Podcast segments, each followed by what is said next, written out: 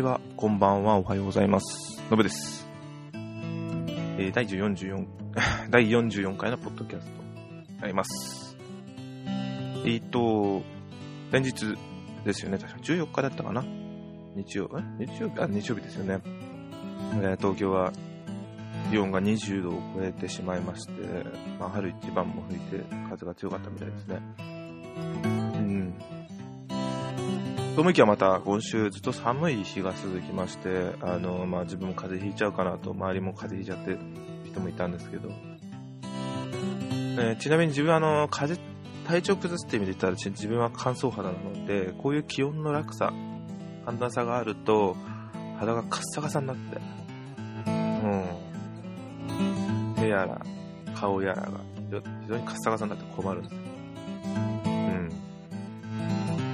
まあ、そろそろ、暖かくなるのかな？金曜日とか確か暖かかったと思うんですけど、まあ、あの、日曜日ほどではないんですけど、まあ、暖かくなってほしいなと思います。と言ってもまだ2月ですからね、まだ寒くなるのいくらでもあるんだろうなと思います。と、そんなんですが、今回は、えー、最近ちょっと映画を見てるんですね。映画っつってもあのえっ、と、映画館じゃなくて、レンタルのなってるんですけど、映画館にも行きたいんですけどね、あの、まあ、時間がないんで、なかなか言えるタイミングがないんですけど。で、先日、あの、近所の蔦屋で、純新作100円セールというのが出たので、あのー日本、日本、3本ほど映画を借りて、借りましたね。で、えーっと、まず1本が、あ2014年、これ初ではないのか。あー今までの関連性がないリブート作品のミュータント・タートルズ。制作がマイケル・ベイのやつですね。2014年にやってました。あのー、その時に初めて知ったんですけど、あの、ミュータント・ニンジャ・タートルズってずっとアニメを見てたんですけど、あのー、正しくは、正しくはって言うんですか、イン・エイジ・ミュータント・ニンジャ・タートルズってですね。それ知らなかったです。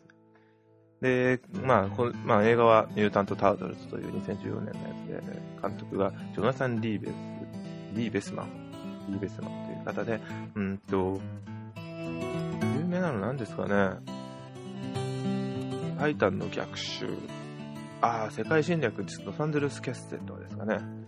テキサスチェンテキサスチェーンソービギニング。まあ、ビギニング、これちょっとなんか、ほらあれ。有名なのタイタンの逆襲と世界侵略というサンゼルス・キャステットなんですかね。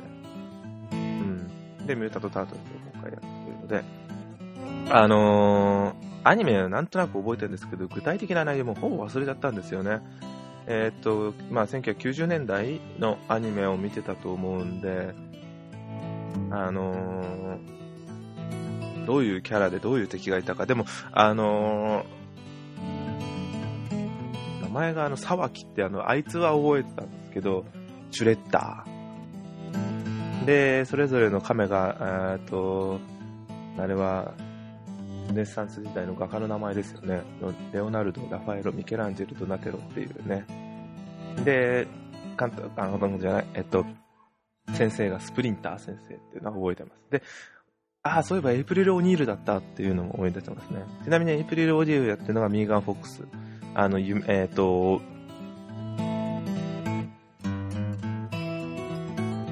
トランスフォーマーは有名ですかね、この人。 one、two 出てらっしゃい。出てらっしゃい、出ていらっしゃい。っていうので、えー見てました。まあそんなに期待せずに亀もグロいんだろうなと思ったら最初ちょっと確かに実写なんで、実写で亀も結構そのまんまミュータントとして大きくなったらこうなるんだろうと思って見たら、そのままグロい、可愛いじゃなくてグロい形での亀でしたね。ただ不思議なんですよね。ずっと見てたら、あのーそろそろ愛らしく見えてくるんですよ。うん。これはこうやってすごい面白いなと思いました。まあストーリーは別に全然深いストーリーでもないってあれなんですけど、あの、シュレッダーの陰謀を打ち砕くという話ですね。で、実はエイプリルは、このタートルズとの関係がうんぬんかんぬんみたいなのもちょっとけど、まあアクションはすごいですよね。そこはマイケル・ペイが制作に入ってるっていうのもあるのかもしれませんが、CG バリバリの見応えがあるアクションですね。うん。非常に面白かったです。ただ、ああ、そっか、こいつはいねえのかって言ったら、あのー、なんで名前を忘れちゃったんですけど、脳みそ。宇宙人の脳みそのやつが出てこないんですね。これはあの、細かいところで知らなかったんで、その後調べて分かったんですけど、シュレッダーとして脳みその名前忘れたんですけど、シュレッダーと脳みその掛け合いっていうのが結構日本独特なやり方です、やり方みたいなんですよね。本当はシュレッダーって英語で言ってるんですけど、吹き替えだと、サワキちゃんつってるのが有名だと思うんですけど、あれ実は言ってないとか、シュレッダーも、うせえ脳みそつってんのも実際言ってないとか、ああいう風な言い方をしてないっていうのが結構面白かったんですけど、それはさすがに映画でそのキャラが出てこなかったのもありますし、再現がなかったなと。で、今年、2016年に続編がやるみたいで、また新しい敵キャラとかも出てくれるみたいなんですね。うん。なんか映画自体はゴールデンラズベリー賞で、えー、最低映画部門ですよね。なんだっけ？ゴールデンラズベリー賞だから、ラジー賞っていう。そうそうそう、前。っていうので有名な映画祭なんですけど、それの、では、作品監督、脚本、助演女優、えー、リメイク賞の5部門にノミネートされて、助演女優賞の1部門を受賞しました。メーガン・フォックスが。っていうのですね。うん、第2、えー、2が6月3日、今年の6月3日に公開して、これは日本じゃないのかな？うん、わかんないですね。っていう感じで、面白かったです。何も考えずに見れるような映画なんだろうと思って見ました。うん、ゲームとかも昔やってましたし、スーパーファミコンのやつですよね。ティーンエイジミュータントニンジャタートルズインタイムですね。まさにそうです。それをやってましたね。うん、もちろん。で、次に見たのが、えー、っと、去年あった映画、夏ぐらいでしたかな。ターミネーター、ジェニシス。ターミネーターシリーズのリブートであるという、えー、去年の7月10日に公開されたやつですね。まあ、今までターミネーター1、2、3、4でテレビ作品でターミネーターサラコナークルニクルというのをやってたと思うんですが、それとは別の話、リブートということで別の話になってるんですかね。うん基本ベースが1と2のストーリーをベースにしてあると、確かに見れば見ればわかるそうなんですよ。あ、まあちょっとちょ若干ネタバレになっちゃうんですけど、1はもうすでに、あのターミネーターと、えー、っとなんだっけ、カエルだっけが、とかもう現代から始まるような形だったと思うんですけど、ターミネーターは未来から始まってなんで来るかっていうのがちょこっとやってるんですね。で、来てからちょっと話が変わってたりするんですけど、あの、それで、やってるんですね。で、こうやってあの、一人が話してくんですけど、どうやってこれを新しくその、 one、two の話があったのをうまい具合にどう絡めていくんだろうと思ったら、こういう風に変えていくんだと思って見てみました。で、ターミネーターはもちろんあのー、T、T1000 ですよね。あの、も出てきてますし、で、T800 も出てきてます。まあ、ターミネーター3に出てきた TX は出てこないんですけど、出てきて、あとは、なんだっけ？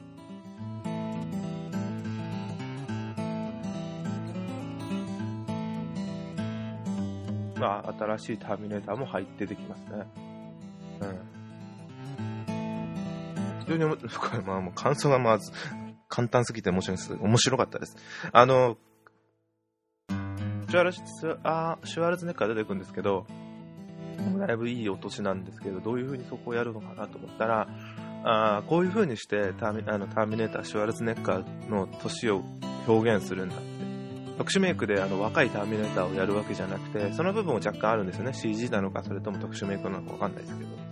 うん、若いターミネーター出てくるんですけど、シュワちゃん自身はシュワちゃんのあの老けた状態で出てくるんですよ。で、なんで老けた状態で出てくるのかっていうちゃんに対しての説得力をストーリーに乗ったせているのが、ちょっと面白かったです。非常に、えー、1と2のストーリーをベースにしてあるだけすだけあって、すごい影響を受けてるなっていうのは見て、見る上で思いましたね。うん。何が、あのー、アクションも本当によくできてますし、まあ今までの、まあ自分の中でインパクトすごい強かったらターミネーター3のトイレだったかな ?TX と T800 だったっけ ?101?810 だっけの戦い、トイレでの戦いはとか、あとは、あの、クレーン車を使っての戦いとか、戦ってのやり方とかすごい面白かったんですけど、あの重量級の戦いっていうんですか、よかったんですけど、あれとは、あれはあれでよかったんですけど、そこまでは自分なりにはよどうだったかなと思ったんですが、とは言っても全然見応えがあるターミネーターの同士の戦いですね。あ、こう来ますかと。うん。だからどう、これで一旦話が続くのかなと思っ、うん。あれ？ちょっと待ってよ、これ。ああ。で、これで、続編がまだできるんだろうなと思ってます。あのー、もう一回、なんか続編がないとかいう話も聞いたんですけど、そこら辺どうなのかわかんないんですよね。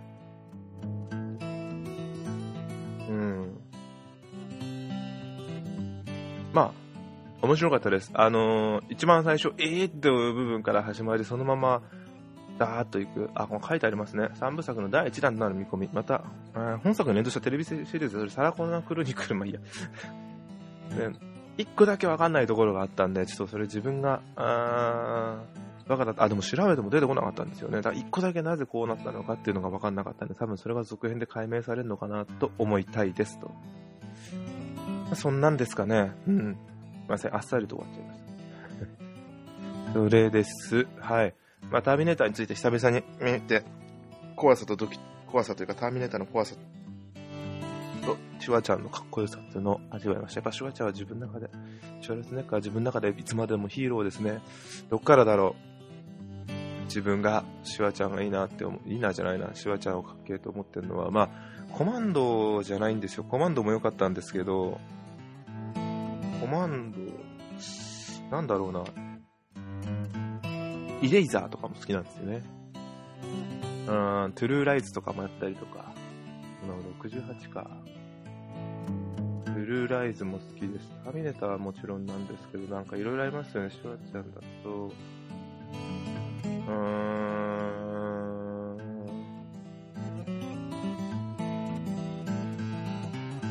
あ、こ最近見たあの、あれ面白かったですよ。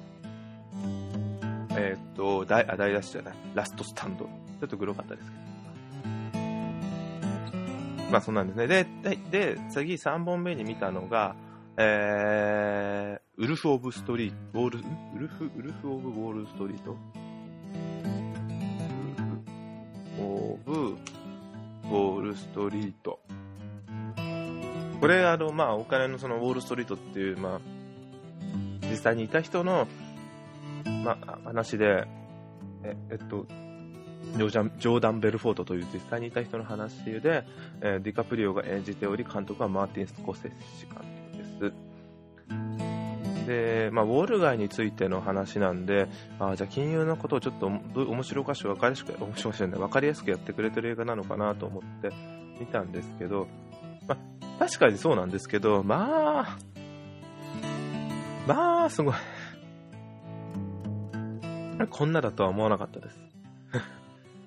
もう、ほんと。ほんとなんかもう、まあ、ここは別に、もうセックスと薬、薬ばっかですね。うん、こんなにすごい、そんなばっかだと思いませんでした。ディカプリオもそう、ディカプリオがともそうなんですよ。で、まあ、成り上がってって、もうなんか金持ちほど汚えなと思って、汚いってのはお金に汚いじゃなくて、部屋が汚いとか、あいい家住んでたって、外行くと高い金払って部屋をめちゃくちゃにしながら役でラリってるとか、なんだそれとか思いますね。ひどいな、すげえなとか思って見てました。なんかこれ真面目な映画なのか、コメディなのかわかんないで見てましたね。うん。まあ、面白かったですよ。面白かったですけど、これもあれですよね。えっと、これも確か、えっと、あれないか、あったあったあった。アカデミー賞で、作品賞、監督賞、主演主演男優賞、主演助演男優賞、脚本賞にノミネートされたっていうので、な、まあ、なぜこれ見たかって言ったら、ディカプリオですよ。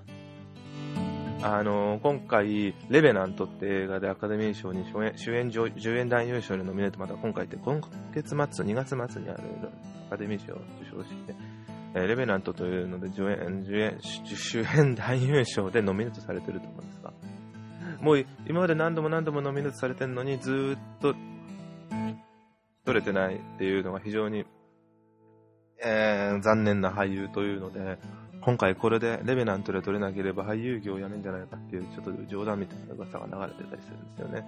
で、この映画でも、この映画でもノミネートもされてたんで、実際どんなだったんだろうな、みたいな、あ、ディカプリオって渋い人になってますよね。あの、タイタニックやロミオジュリエットに比べたら、どんごい渋い俳優さんになっちゃってますね。かっこいいっすね。うん。ちょっとびっくりしました。ちなみにこの映画が、えー、映画では、えー、まあ、汚い言葉ですね。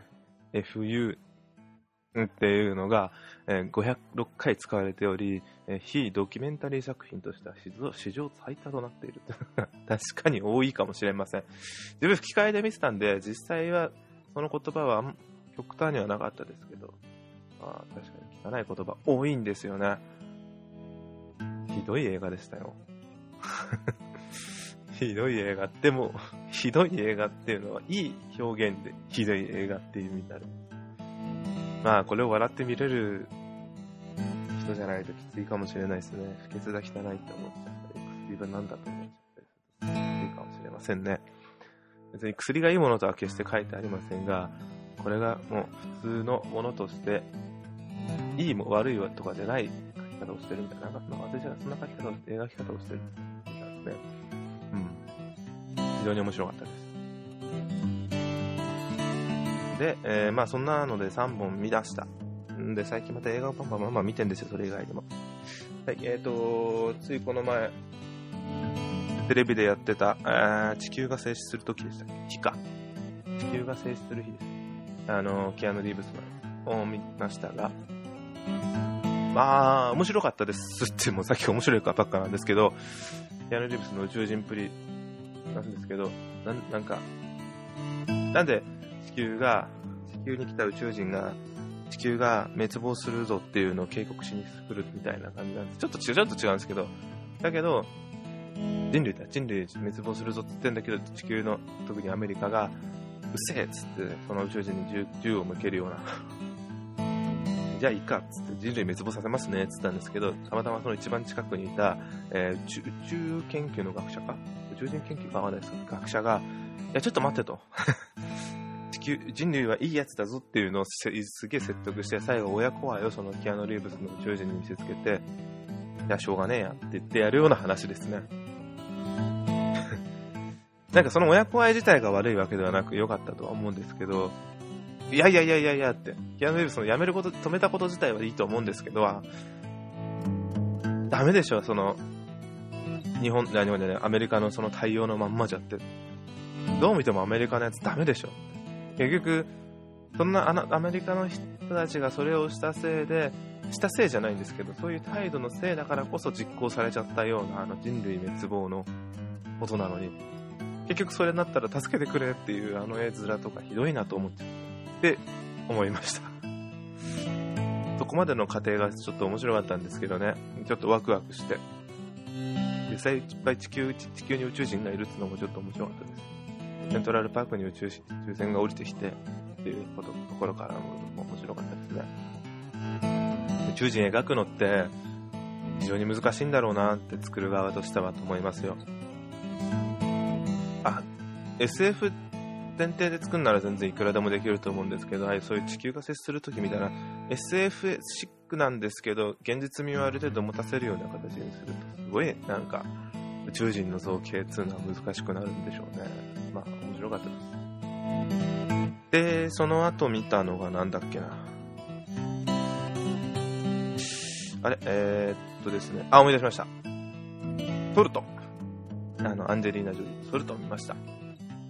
なんか前評判としてあんまり別に良くないって言われてた気がしたんですけど、たまたまテレビでやってたんで、これじゃこれはちょっと見てみようと思って録画して見させていただきました。ああ、こんなだったんだと思いましたね。スパイものっていうのは分かってたんですけど、まあ、どんでん返しに次ぐどんでん返しっていうのはあったんですけど、面白いっすね。思った以上に面白かったです。まあ、こういうのを見てて、きゃあの、トム・クルーズを思い出しちゃうんですけど、あの主演の人に対し、主演の人のすごい魅力が溢れるような映画っていうんですか？アンジェリーナ・ジョリーのアップが多すぎるような気がするんですけど、それは気のせいかな。アンジェリーナ・ジョリーの魅力がいっぱい出てるような気がしたんですよ。うん。あの人のその、えっ、ー、と、分厚い唇のあのセクシーさとかもすごい出てるような気がして、単純に元からそういう表情だから余計そう見えるだけなんですかね。っていうふうに思ったのが、えー、トム・クルーズのミッション・インポッシブルと被るんですよね。あれもトム・クルーズを見るための映画だと思ってるんで。でよってちょっとネットで調べたら、ソルトって元はトム・クルーズがいる予定だったんですね。あの、ナイトデイの方を撮ったみたいで、こっちは、えー、アンジェリーナ・ジュリーがいることになったんで、やっぱそうかみたいなのを思って見てました。まあ、えー、冷戦時代のソ連とアメリカの話っていうそれが今にまで残ってるスパイの話っていうのが、そんなバカなと思ってありえんのかよとか思ったらあったみたいなんですね、あの話って。バカになるの現実の方がすげえなと思ってびっくりしました。うん。最後の方のどんでん返しっていうか、そのうんぬんかんぬんは別にいいですよね。続編ができるみたいなんですけど、まだそこもありますし。旦那さんかわいそうだなと思いましたが、そこだけは心見てて心が痛いです。はいで、昨日か。昨日あれ見ましたよ。去年やったのかな？だいぶやっと見れたような感じなんですけど、えっ、ー、と、スタジオジブリの最後の作品っていうのが言ったら正しいんですかね？こう言ったら間違いなのかな？思い出のマーニー。思い出のマーニーですね。で、これまあ、あのー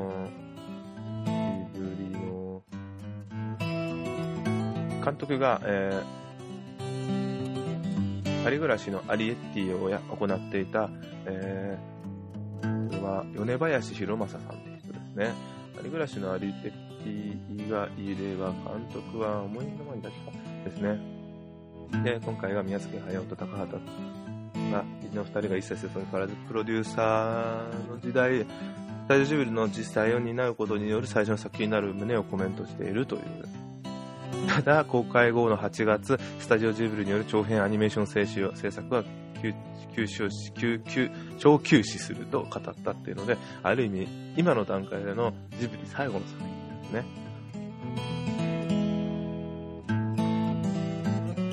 まあ、もう先に悪い方から言うと、なんでこんな怖い風になってるんですかね。その、主人公のアンナ、佐々木アンナちゃんが、えー病気持ち喘息を患ってるので、養領のために夏休みの間だけ親戚の、えー、と北海道の、まあ、北海道で元札幌に住んでる北海道の、えっ、と、これどこなんだろうね。北海道の、は、どっかの方のね、田舎の方、田舎の方の方に、えっ、ー、と、住むんですよ。で、そこで廃屋になっていたはずの屋敷で、マーニーという女の子に会うっていうので話が進んでいくんですけど、なんか、そこ自体はいいんですよ。もういいや、これはもうネタバレとして話してる部分多いんですけど、あの、例えば、最初マーニーに会う前の屋敷に誰もいない状況を見て、屋敷が廃屋になってんのを見た後に夜中、夜中とか夕方ですかね、マーニーに会って、さ、その屋敷に明かりが灯ってマーニーがいて、屋敷の中にはマーニーのお母さんとお父さんもいて、で、その後も、その屋敷の中でパーティーが行われてたりとか、じゃ、ちょっと待ってよと。じゃあこれ何？佐々木杏奈ちゃんの夢なの？でも、マーニー、で、夢だったのかな？夢を見てんのかなって。私が作った幻だからってアンナは言ってたと思ったら、マーニーの日記が見つかるんですよ。この屋敷の中で。何なの？マーニーって何者なの？ってすごい怖くなって。死神なのかとか思いながら、あの、近くのサイロにマーニーと行くって話の時も、マーニーがビビっちゃって、なんとか押してあげたりするんですけど、まあその辺の話はやりとたら、その後その、アンナちゃんを見つけるシーンが、アンナちゃん気を失って倒れてて 何があったのと、なんで倒れてんのとか、アンナちゃんただの喘息だよねとかいろいろ、考えながらちょっと怖いなと思って見ちゃうんですよね。まあ結末はマーニーとアンナちゃんの関係性っていうのはちゃんと出てくるんですけど、そこはそこでいいんですけど、なんだよそれと思って。そのオチは別にいいんですよ。なんか、でも、もうちょっとなんか明るくできなかったのかなと思って。いいとこはいっぱいあるんですよ。音楽はもちろんですし、え、その北海道の風景、えっ、ー、と、大岩、親戚である大岩さんちがすごいいいんですよ。なんだこの家住んでみたいなとか思っちゃうぐらいで。なのになんでこんななんだろうって、あの、この監督の前作が、仮暮らしのアリエッティでしたけど、あの時もそうだったんですよね。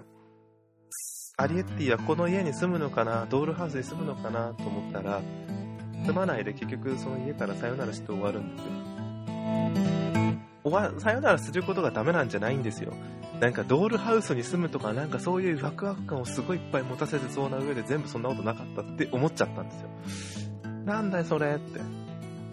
どうしてもこういうジブリの人たちになると、あの、宮崎駿さんの、駿さんがどうしても目の前に出てくるんだろうなって見てる側も思っちゃうんですよ。これが宮崎監督ならとか思っちゃう部分があるんですけど、まあ宮崎監督ってストーリーってあの人昨日も一緒に見ちゃってた妻とも話したんですけど、あの人のストーリーって結構ないじゃないですか。なのにあんなに面白いって不思議ですよね。あのー、一番それが顕著に出てたなと思ったのは、ないわけじゃないですよ。あるんですけど、パッと見わからないってことなんですけど、あのあれ、ハウルの動く城がそう自分の中では思ったんですよ。ちゃんと見てればわかるんですけど、でもそれが分かりにくいっていうのがあるんですよ。すいませんね。自分がその理解不足ってだけかもしれませんけど、思っちゃって。なのに、でも面白いんですよ、ハウル。何度も見たいと思っちゃうんですよ。それがなんかなくて、まあ、でもアカデミー賞ノミネートされてるんですよね、今回。長編アニメ部門ですよね。まあ、ちょっとそれはそれでいいんですけど。うん、って思いました。でも、ななんかな、前の仮暮らしなりっていうのが全然面白かったですけどね。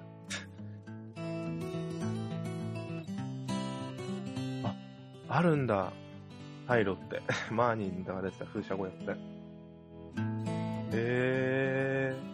あ、まあ場所はイギリスの方のモデルですけど、あるんだね。ちょっと、やっぱイギリスの方も行ってみたいですね。